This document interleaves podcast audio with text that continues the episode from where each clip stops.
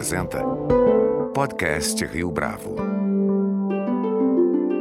Este é o podcast Rio Bravo e eu sou Fábio Cardoso. A trajetória profissional de Humberto Bahia teve papel decisivo para que ele adquirisse a experiência necessária para a empresa que iria iniciar. Afinal de contas, ele foi o responsável pela logística dos patrocinadores dos Jogos Olímpicos de 2016, além de ter liderado a operação para a Heineken no Rock in Rio e de ter atuado na Copa do Mundo disputada aqui no Brasil. Com essa vivência no setor, ele fundou a Vai Fácil, uma startup brasileira de logística carbono neutro, focada em soluções sustentáveis para e-commerce, com atuação no Rio de Janeiro e em São Paulo. Mais do que dar conta de um segmento importante para as empresas do país, sobretudo quando se considera o desafio da pandemia nos últimos anos, a startup busca incorporar melhores práticas ESG na gestão e na estratégia do negócio. Em entrevista ao nosso podcast, Humberto Bahia explica por que, ao equilibrar os interesses de motoristas parceiros e clientes, a startup é capaz de proporcionar uma solução que reduz os prazos das entregas. Humberto Bahia, é um prazer tê-lo aqui conosco no podcast Rio Bravo. Muito obrigado pela sua participação. Muito obrigado, Fábio. Humberto, antes da gente falar especificamente sobre a atuação da Vai Fácil, eu queria que você contasse para a gente, compartilhasse conosco um pouco da sua trajetória profissional, da sua experiência na área de logística, que de alguma forma te trouxe até onde a gente está hoje como, como eu gosto de dizer, né, a logística ela é um evento, porque um dia nunca será igual ao outro. Na verdade, uma hora não é igual à segunda hora do dia. Né? Então, essa experiência que eu tive durante anos trabalhando com eventos, depois eu fui para o setor de transporte, de mobilidade corporativa, mobilidade urbana, usando muito transporte de pessoas, de grandes eventos, etc., principalmente voltado a receber o público externo no, no Brasil, expatriados, etc., para multinacionais. A gente trilhou isso aí durante 11 anos e depois a gente chega até a Vai Fácil então, a Vai Fácil ela nasceu em 2016, quando eu visualizei uma oportunidade de negócio, sempre fui muito ligado também à tecnologia, e alguma coisa me dizia ali que, e aqui todo mundo já estava bem atento a isso, quer dizer, qual é a transformação né, que o e-commerce ele vai proporcionar para a gente e, junto a isso, as oportunidades de negócio. Então, daí surge a Vai Fácil através de identificar uma oportunidade de negócio, uma demanda latente, exponencial, do e-commerce e como é que a gente poderia atuar numa região que entrega mais dificuldade, logo entrega mais oportunidade também, que é o Rio de Janeiro. A gente tem o um binômio da geografia mais segurança e a partir dali a gente construir um case de sucesso, né? A partir de uma tese. Então a gente foi daí que surgiu. Isso surgiu no final de 2016. Objetivando assim um modelo de negócio, a gente a gente sempre teve um, eu particularmente sempre me posicionei muito pelo lado social né, o que hoje a gente está falando do ESG, né, pelo S do social, que eu acho que a gente precisa enfrentar isso no Brasil, de criar um modelo de negócio em que eu, a Vai Fácil ela é se espalhando de forma inteligente, estrategicamente, com mini centros de distribuição na cidade, para quê? Para proporcionar que o nosso motorista parceiro, ele coletasse nos nossos mini eh, cross-dock, né, centros de distribuição, como a gente chama cross-dock, ou mini centro de distribuição, para que fosse mais perto da hora onde ele reside. Para quê? Para que isso otimizasse mais é, o tempo, eliminasse a emissão cada vez mais de CO2 sobrasse mais dinheiro no bolso do motorista, porque você tem um investimento menor em combustível, em manutenção, em depreciação do, do, do, veículo, etc. E com isso também, principalmente, a gente ia ganhar mais agilidade, né? Porque eu sempre acreditei que já no início de 2017, 2018, a gente precisava diminuir o prazo da entrega online, ou da compra online. Então, diminuir prazo, para mim, sempre foi um fator de aumentar vendas. Então, se aumenta a venda, você aumenta a receita e ali você tem um ganha-ganha para as duas empresas, para os fornecedores e para os embarcadores, para os consumidores também. Então, a partir daí, a gente começou a, a defender essa tese junto a alguns clientes. A gente foi para a Feira Intermodal, que é a maior feira de logística da América Latina, em 2018. A gente fez um stand. E a partir desse, desse stand, a gente conversou com três big players do, do mercado e nós fechamos dois. E nós já fechamos a partir dali dois contratos. E a gente está em operação agora há três anos e quatro meses aproximadamente. E a gente vem crescendo bastante aí mês a mês. Bom que você detalhou, Humberto, o modelo de negócio, um pouco da, da tese, mas eu queria saber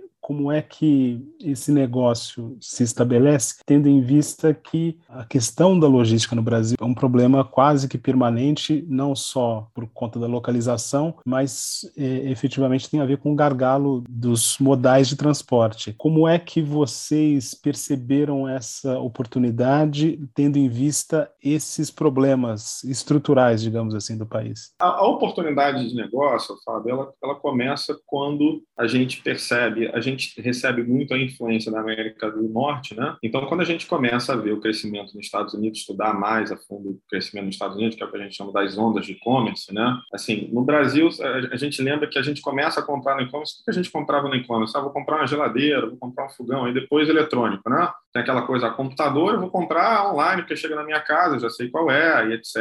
E e, ah, mas vai chegar quanto? Olha, eu vou comprar agora, vai chegar daqui a 14 dias. Eu falei, opa, como é que a gente fideliza o cliente? Como é que a gente começa a estabelecer através do ativo de como você recebe aquilo que você compra online para você criar uma experiência e você fortalecer a relação entre marcas e clientes através da entrega também. E falando do modal, né, a nossa infraestrutura no Brasil está evoluindo, a gente tem que evoluir muito, né, mas o modal rodoviário, né, a gente tem que traçar, como eu gosto de dizer, é, soluções criativas para a gente lidar com a dificuldade. E quando você lida com uma dificuldade maior e você entrega, entrega diferencial, você obtém margem. Então, a princípio, diminuir o prazo para você ter agilidade era montar mini centros de distribuição, a gente coletava no CD dos nossos clientes No CD, nos centros de distribuição do CD dos nossos clientes, a gente ia e transbordava isso, levava isso para as nossas bases. E das nossas bases, a gente ia para modagens mais sustentáveis. A gente conseguia obter mais agilidade, sendo mais sustentável. Nessa época, o pessoal ainda não está falando de sustentabilidade, que é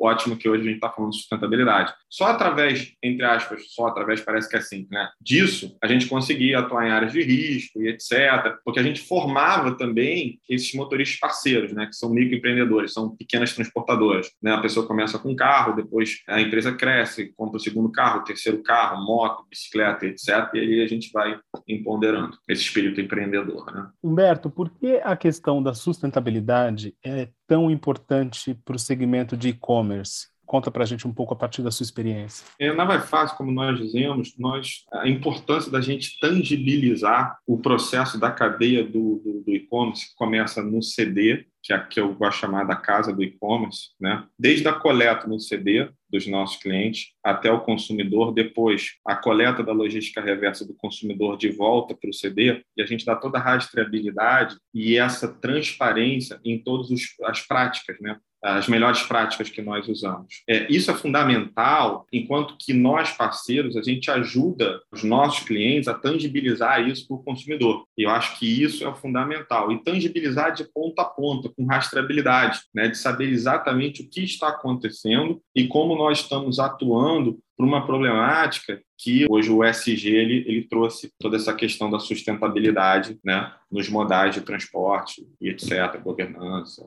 lado social, etc. A proposta que se relaciona à economia circular vem daí também, quer dizer, dessa dinâmica que vocês estabeleceram? Eu acho que a lógica da economia circular, e aí é o grande eu acho que, para mim, a, a, discussão que a gente tem que levar é: se a gente aumenta o e-commerce, se você compra mais e se você troca mais, vou dar um exemplo clássico. Se você amanhã você vai comprar um sapato, então você já pede, provavelmente você já vai começar a pedir o 41, 40 e 42, né? Porque tem diferenças de forma, da forma, etc. Você sabe que você vai ficar com um sapato. Então você já sabe que você vai ter que ter uma logística reversa de fazer a coleta dos, dos, produtos que você vai devolver. Então, mas quando você aumenta toda essa cadeia, você aumenta o que? Os resíduos gerados pelo e-commerce. Então você vai aumentar plástico, você vai aumentar papelão. Então isso, a lógica da economia circular é como é que isso volta para a cadeia produtiva, né? Isso retorna para a indústria, como é que isso volta para a circularidade. Então isso é um, é, eu não vejo ainda o pessoal se preocupando muito em já buscar falar isso. E até a nível de investimento, agora que a gente fala muito em SG, né? As empresas de capital aberto, elas terem parceiros aptos que conseguem dar essa toda essa rastreabilidade. Porque não basta eu dizer que eu faço, eu tenho que mostrar como é que eu faço, eu tenho que tangibilizar de ponta a ponta para onde aquele resíduo gerado ele foi. Ele foi para uma cooperativa, ele voltou para a indústria. O que, que de KPI socioambiental isso gerou? Eu economizei X de árvore de matamento, ou, ou quantos pratos de comida isso gerou,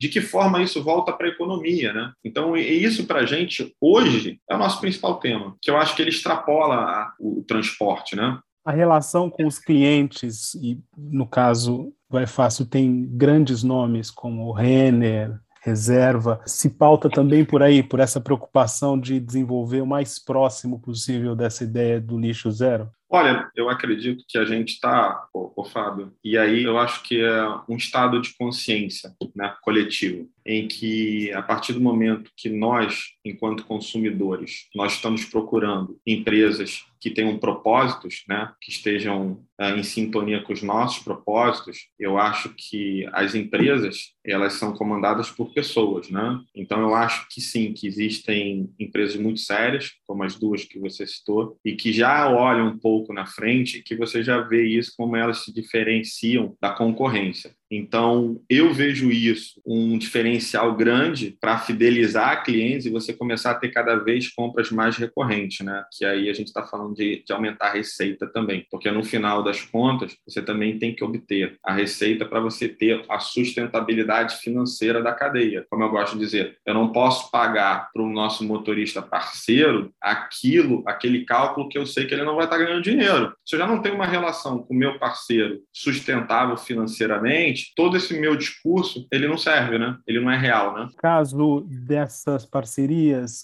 como é que você analisa, Humberto, o fato de que o crescimento da companhia nos últimos dois anos, da startup nos últimos dois anos, tem a ver com uma demanda muito por, por esses serviços, haja vista o contexto da, de isolamento social. E isso pressionou bastante determinados trabalhadores, sobretudo esses que estavam em condições mais precárias e que, porventura, não podiam se proteger devidamente. Essa foi uma, uma questão para vocês? Como é que vocês encararam isso? Chegou a ser uma espécie de dilema? O, tudo isso que a gente vive acelerou, né, em muitos anos, o desenvolvimento da cadeia do e-commerce. Como a gente ainda vem se preparando para isso, para assumir esse desafio, quando a gente estava no ápice da. É, é, difícil eu falar isso, tá, Fábio? Porque no meio de logística, a gente não parou, né? Porque a gente tem uma missão muito importante. Então, se a gente parasse, parava tudo. Então, você perguntar assim para mim: olha, Beto, como é que foi a Covid? Eu falei assim: olha, eu fiquei em casa 15 dias quando eu peguei a Covid pela primeira vez. Mas, assim, é, a responsabilidade é muito grande, né? E a responsabilidade para a gente cuidar das pessoas, treinar essas pessoas, porque muito quando a gente vê em comunidades, tá? Eu acho que o brasileiro tem muito isso, não é a questão assim, poxa, se faltar aquele dinheiro que aquele motorista parceiro recebe semanalmente ou quinzenalmente, ele já está ajudando o vizinho, ele já está ajudando os familiares. Então você começa a você perceber que a tua responsabilidade social é muito maior do que você imaginava. Então a pandemia ela trouxe isso para gente. Ela trouxe esse entendimento. Então, a Vai Fácil, enquanto uma startup que ela é operacional apenas há três anos e quatro meses, a responsabilidade diária delas, pelo nosso cálculo